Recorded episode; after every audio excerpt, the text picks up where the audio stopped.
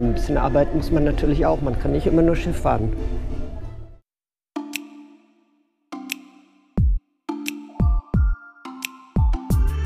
Voyage to Go, Folge 38. Der Weg ist das Ziel, dabei sein ist alles. Hallo, mein Name ist Jessica. Herzlich willkommen zur 38. Folge meines Reisepodcasts Voyage to Go und der dritten Episode meiner aktuellen Reise, der letzten Grenze Palawan-Reise. Palawan liegt zwischen dem südchinesischen Meer und der Sulusee. Über 1770 Nebeninseln, unzähligen Buchten, Fjorde und Archipele gehören zu dieser Inselwelt, die als westlichste und eine der unerschlossensten Provinzen die letzte Grenze der Philippinen genannt wird. Meine Reise, auf der ich in den kommenden Wochen mit euch unterwegs sein werde, nenne ich deshalb Letzte Grenze Palawan Reise. Auf Instagram, X und Threads könnt ihr in den kommenden Wochen über diesen Podcast hinaus mit mir dorthin reisen.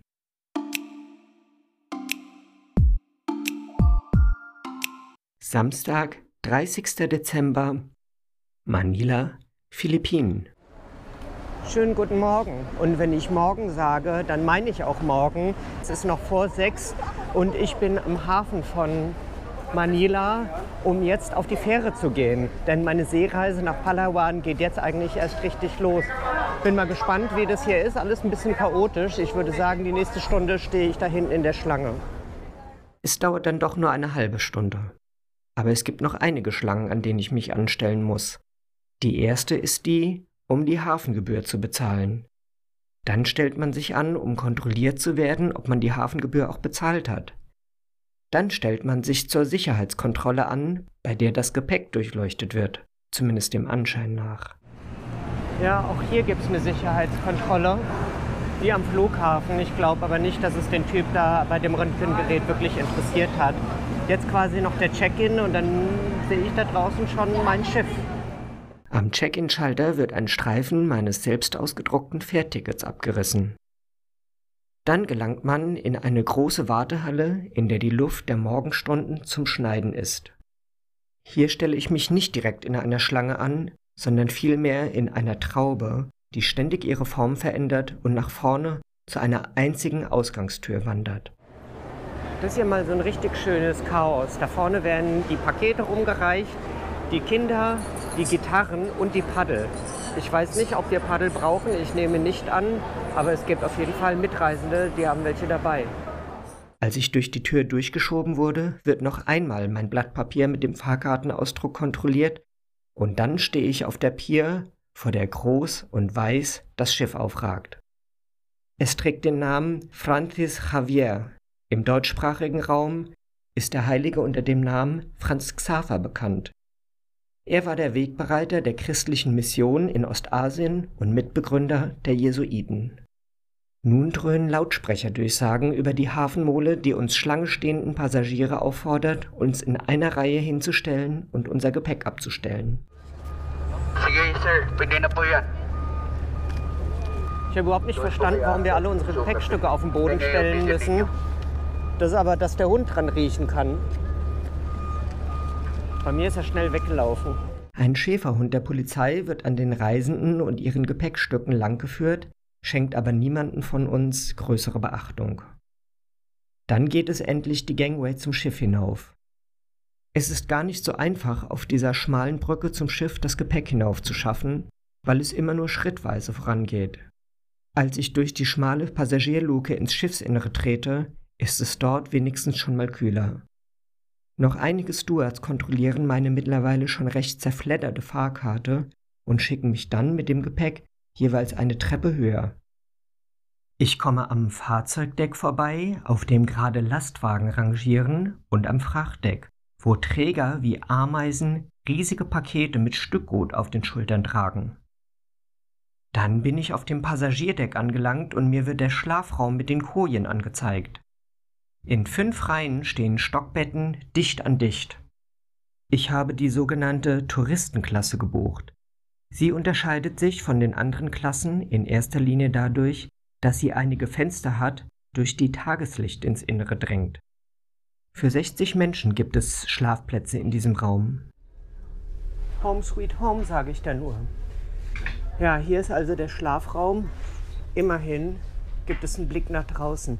Ich werde später versuchen, noch eine Koje mit äh, Seeblick zu bekommen, weil momentan ist meine Koje leider hier mitten im Raum. Das kann so nicht bleiben. Ich schnappe mir gleich einen der vorbeikommenden Stewards und bequatsche ihn, dass ich eine andere Koje am Fenster zugewiesen bekomme. Er sichert mir zu, dass er schaut, was sich machen lässt, wenn alle Passagiere an Bord sind und wir klar zum Auslaufen sind. Bis dahin mache ich es mir in meiner hoffentlich vorläufigen Koje behelfsmäßig bequem. Die Liegefläche ist gerade einmal 1,80 Meter lang und 60 Zentimeter breit. Ich kann mich also gerade so ausstrecken. Die Matratze ist mit Gummi bezogen, nur etwa 5 Zentimeter dick. Wie auf Wolken ist man hier also nicht gebettet. Aber es ist ja auch kein Kreuzfahrtschiff. Das Kopfkissen ist ein flaches Schaumstoffrechteck. Ich versuche, den direkten Kontakt damit zu vermeiden und nehme vorerst meinen Rucksack als Kopfkissen. Dann ertönt über den Bordlautsprecher die Durchsage, dass nun die Bettwäsche ausgegeben wird. Ich muss meinen zerknitterten Fahrkartenausdruck wieder einmal vorzeigen und bekomme ein Bettlaken, eine Fließdecke gegen Aufpreis und einen Kopfkissenbezug.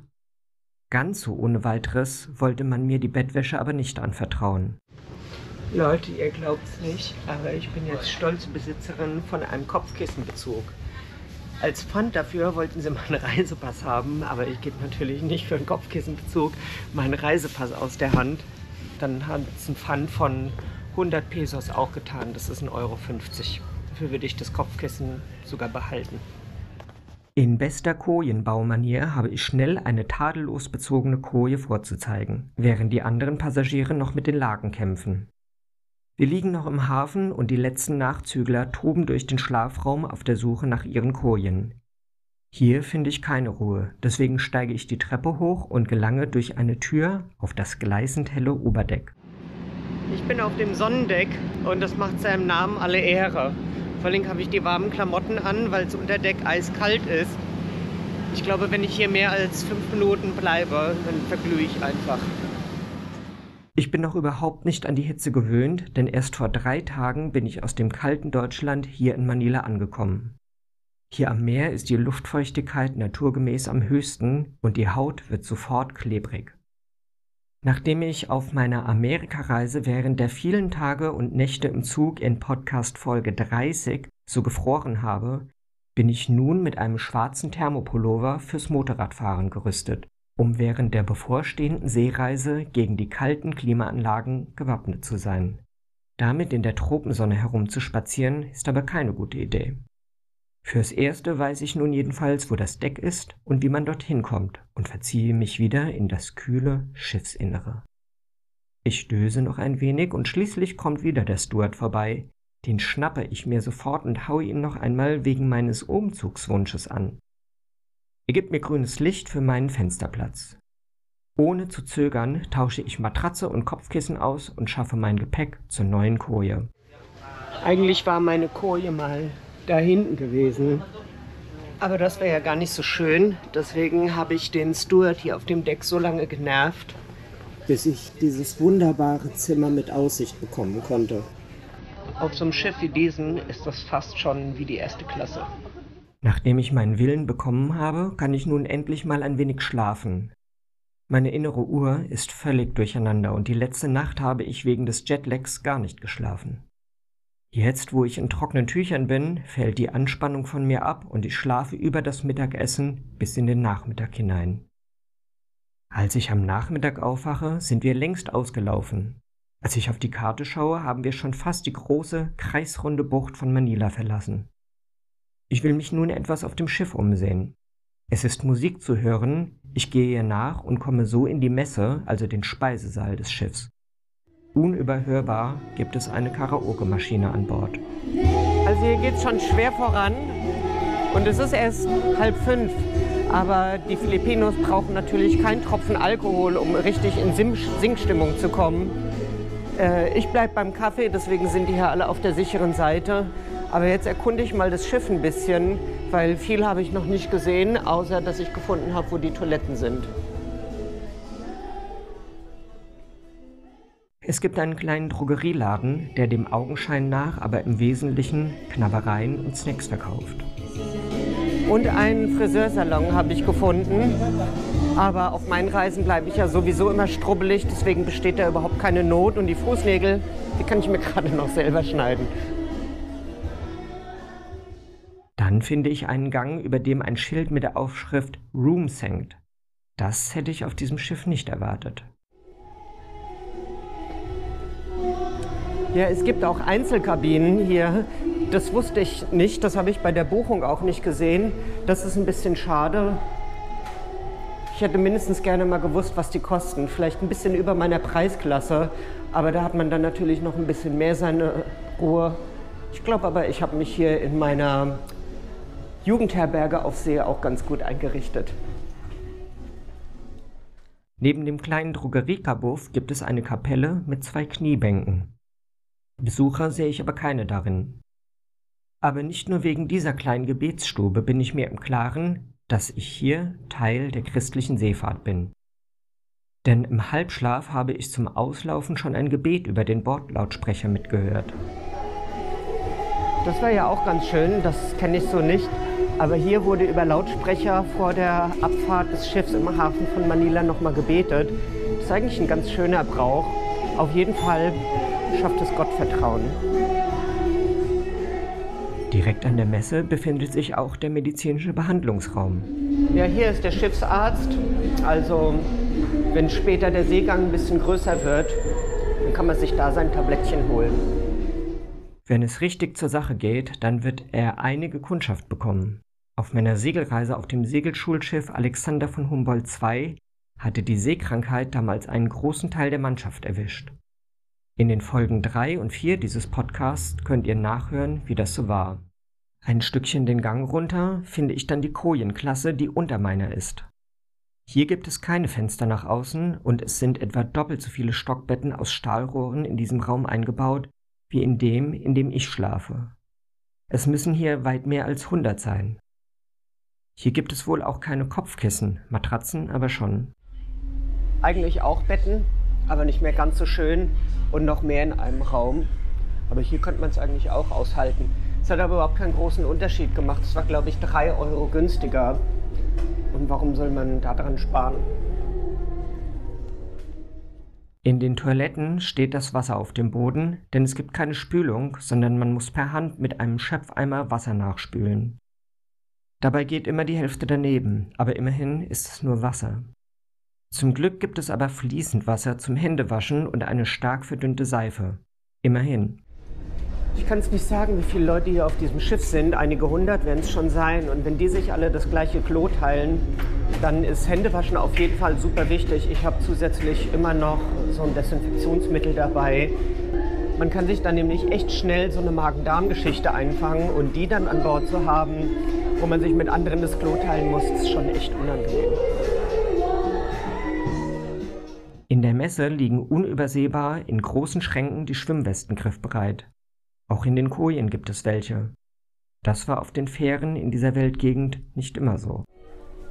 Ja, die haben ja aus ihren Fehlern gelernt. Es gab ja sehr viele furchtbare Fährunglücke hier auf den philippinischen Inseln, wo tausende Menschen teilweise ertrunken sind. Jetzt sind die Sicherheitsvorkehrungen besser. In der Durchsage hat es gehießen, unsere Rettungsinseln und Rettungsboote werden sogar überdurchschnittlich. Ich hoffe, wir müssen überhaupt nicht rausfinden, was Durchschnitt ist und was überdurchschnittlich ist. Wenn ich heute in ein Hotel komme oder an Bord eines Flugzeugs, schaue ich immer möglichst bald nach, wo der nächste Notausgang ist. Auf dem Schiff ebenso. Wenn es hart auf hart kommt, kann das den Unterschied zwischen Sein und Nichtsein ausmachen. Große Doppeltüren führen vom Passagierdeck hinauf zum Sammelpunkt für die Rettungsboote an Deck. Unterwegs stoße ich auf eine andere Sorte Rettungsmittel, die schon jetzt in Anspruch genommen wird. Auch lebensnotwendig in der heutigen Zeit ist natürlich die Ladestation für die Handys. Ohne die geht es hier überhaupt nicht. Ich habe Gott sei Dank meine Powerbank durch die Flughafenbestimmungen durchgekämpft, sodass ich hier ein bisschen autark bin. Aber für meinen Computer brauche ich es natürlich trotzdem. Der hält irgendwie so drei, vier Stunden, je nachdem, was ich mache. Und dann ist er alle. Das wird bedeuten, ich muss mich dann heute Nacht, wenn ich in Leer gearbeitet habe, mal zwei Stunden hier mit Kleingeld bewaffnet an so eine Charging Station setzen, um mich wieder arbeitsfähig zu machen. Weil ein bisschen Arbeit muss man natürlich auch. Man kann nicht immer nur Schiff fahren. 5 Pesos kosten 18 Minuten Strom, das sind 8 Cent. Für die Reederei ist das ohne Frage nochmal eine nicht zu verachtende zusätzliche Einnahmequelle. Tatsächlich stehe ich in der Nacht eine Stunde mit meinem Laptop an dieser Ladestation und tanke neue Energie, während ich damit arbeite. Ein Bild davon findet ihr auf meiner Website, den Link gibt's in den Show Notes. Dann mache ich wieder einen Ausflug an Deck, nun in leichterer Kleidung. Doch mit meiner ungebräunten Haut und ohne Sonnenschutz kann die Nachmittagssonne der Tropen schnell Schaden anrichten. Das ist jetzt total unvernünftig, was ich hier mache, so halbnackig durch die Gegend zu rennen. Weil hier oben auf Deck verbrennt man natürlich total schnell. Aber es ist hier halt auch heiß wie in einem Backofen. Vielleicht hört ihr so ein bisschen, der Wind, der bläst ganz ordentlich. Äh, Windstärke 3 bis 4, wahrscheinlich hier draußen sogar noch ein bisschen mehr. Mitten auf dem Deck steht ein Matrose mit einer Farbrolle und streicht einige Stellen neu. Er ist von Kopf bis Fuß zum Sonnenschutz vermummt, kein Flecken Haut ist zu sehen. Aha, das ist also hier der Schuldige. Ich habe nämlich eben schon die ganze Zeit gehört unten in meiner Koje, dass hier jemand Rost abklopft und damit ist er jetzt wohl fertig und jetzt muss er nachstreichen. Das ist richtig Seemannshandwerk. Dann werfe ich auf dem Achterdeck doch auch nochmal einen Blick auf die Rettungsboote. Aus Interesse, nicht aus Sorge. Es hieß ja, wir haben überdurchschnittliche Rettungsboote an Bord. Von außen sehen sie meiner Meinung nach durchschnittlich aus. Vielleicht haben sie ja Sonderausstattung, vergoldete Türklinken von innen oder sowas. Von außen sind es auf jeden Fall normale Rettungsboote. Aber das langt mir auch. Lieber Rettungsboote als keine Rettungsboote. Sowas gibt es nämlich leider auch immer noch mal. Aber die Tatsache, dass Rettungsboote an Bord sind, sagt erstmal nicht viel darüber aus, wie eine Schiffsevakuierung dann tatsächlich ablaufen würde. Aber es geht ja oftmals gar nicht so um die Rettungsboote. Das weiß man von leider vielen Schiffsunglücken, wo die Rettungsboote zwar da waren, aber halt einfach nicht losgekommen sind. Ringsherum um die zugänglichen Bereiche des Decks sind senkrechte Netze gespannt. Das mit den Netzen hier verhindert natürlich so ein bisschen die schöne Aussicht auf See.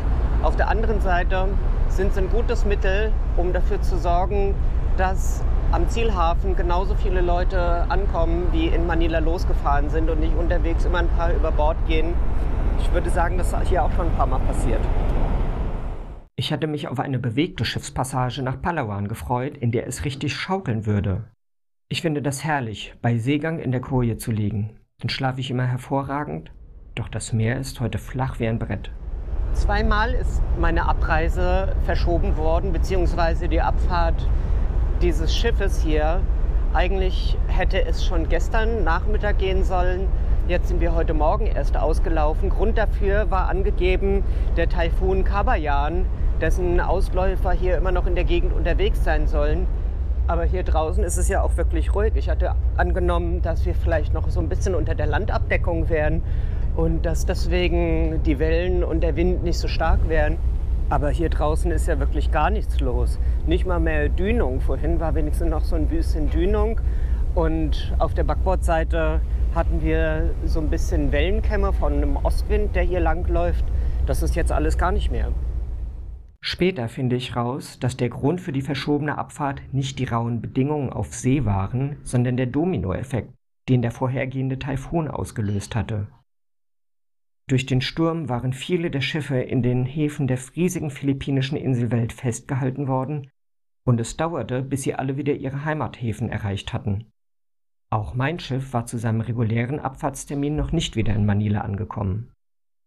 Nun habe ich das Schiff ausreichend erkundet und ich schaue der Sonne hinterher, die im südchinesischen Meer versinkt. Damit geht auch schon mein erster Seetag meiner Seereise nach Palawan zu Ende. Das Abendessen war das letzte Highlight, danach kommt nichts mehr. Vielleicht nachts nochmal den Akku laden vom Laptop und vielleicht noch einmal Pipi machen. Von beidem gibt es vernünftigerweise keine Tonaufnahmen. Also verziehe ich mich wieder unter Deck, denn abends um elf machen wir noch den einzigen Zwischenhalt im Hafen von Coron, auf einer Nachbarinsel nördlich von Palawan. Bei dem Trubel von aussteigenden und einsteigenden Passagieren möchte ich gerne bei meinen Habseligkeiten sein, damit die nicht versehentlich mit aussteigen.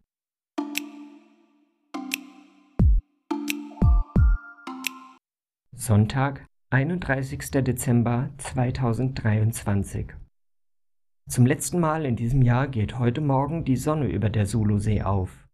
Das ist das Meeresgebiet, das östlich der Inseln von Palawan liegt, in das sind wir über Nacht eingefahren. Mir fällt auf, wie sehr sich doch der Sonnenaufgang vom Sonnenuntergang auf dem Meer unterscheiden kann. Vielleicht hat es auch mit der eigenen Stimmung zu tun, die morgens eine andere ist als am Ende eines Tages. Viele Mitreisende stehen genauso gedankenverloren, den Blick auf das Meer gerichtet an der Reling wie ich. Ich finde das berührend, wenn ich Menschen sehe, die genauso wie ich auch verträumt aufs Meer rausschauen. Und das zeigt doch eigentlich auch, dass uns Menschen die gleichen Dinge bewegen und völlig unabhängig von Kulturen. Und für mich als Reisende bedeutet das auch, dass man doch irgendwie überall zu Hause ist. Allzu lange kann ich mich hier oben aber nicht aufhalten, denn schon am frühen Morgen herrschen Bedingungen wie im Hallenbad. Heute Morgen muss man ein bisschen aufpassen. Das Deck ist nämlich ganz schön nass und glitschig. Aber es ist schon wieder wahnsinnig schwül. Ich habe noch die Klamotten für die Klimaanlage und für die Nacht an. Da muss ich jetzt mal gleich raus, sonst explodiere ich. Unter Deck herrscht schon Aufbruchsstimmung. Die Mitreisenden räumen ihre Kojen und suchen ihr Gepäck zusammen. Gegen Mittag sollen wir in unserem Zielhafen Puerto Princesa auf Palawan einlaufen. Doch dann geht es auf einmal schnell und schon vor zehn macht das Schiff fest und die Gangway wird von der Pier heraufgezogen. Ein letztes Mal herrscht Gedränge auf den Abgängen hinunter zur Passagierluke. Aber ausgeruht und mit Elan trabe ich mit meinem Gepäck den Laufsteg zum Anleger hinunter und bin angekommen auf Palawan. Ja, 30 Stunden sind vorbei von Manila nach Ron, nach Palawan. Ich bin angekommen. Ich hoffe, meine Seereise hat euch ein bisschen Spaß gemacht. Mir hat es auf jeden Fall Spaß gemacht.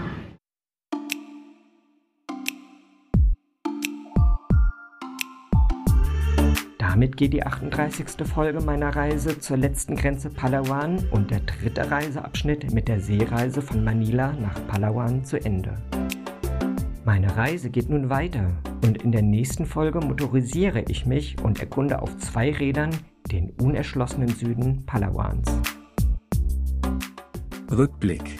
Wie auf allen meinen Reisen möchte ich auch bei meiner letzten Grenze Palawan-Reise nach jeder Etappe noch einmal zurückblicken und überlegen, was die Schwächen, Stärken, Besonderheiten, Risiken eines jeden Abschnittes meiner Reise waren und was ich dabei gelernt habe. Schwächen. Mein Tag-Nacht-Rhythmus ist völlig durcheinander. Weder bin ich in der philippinischen Zeit noch in der europäischen, sondern seltsamerweise auf die amerikanische Westküstenzeit eingependelt. Ich hoffe, in den kommenden Tagen gibt sich das. Stärken. Auf dem Meer unterwegs zu sein, liebe ich und ziehe es jedem Flug vor, wenn es sich machen lässt. Besonderheiten. Es war das erste Mal, dass ich in so einem großen Kojendeck untergebracht war, aber es lässt sich mit Ohrenstöpseln gut aushalten. Risiken. Man sollte sicherlich aufpassen, dass man seine Wertsachen immer bei sich trägt, denn alle Kojen sind für alle zugänglich. Außerdem muss man auf eine gute Hygiene achten, denn mit so vielen Menschen, die sich die gleichen Toiletten und Türklinken teilen, hat man sich schnell eine Darminfektion eingefangen. Was habe ich gelernt? Für mich hat sich einmal mehr bestätigt, dass ich keinen Luxus brauche, um auf einer Seereise glücklich zu sein. Im Gegenteil, Je weniger von Wind und Meer ablenkt, umso besser. Diesen Podcast findet ihr auf Spotify, Apple Podcast, Google Podcasts, Amazon Music und auf YouTube. Das war also die 38. Folge meines Reisepodcasts Voyage to Go und die dritte Folge meiner letzte Grenze Palawan-Reise auf den Philippinen, auf der ihr in den kommenden Wochen mit mir zusammen unterwegs seid. Ich hoffe, wir reisen noch ein Stück zusammen, denn der Weg ist das Ziel Dabei sein ist alles.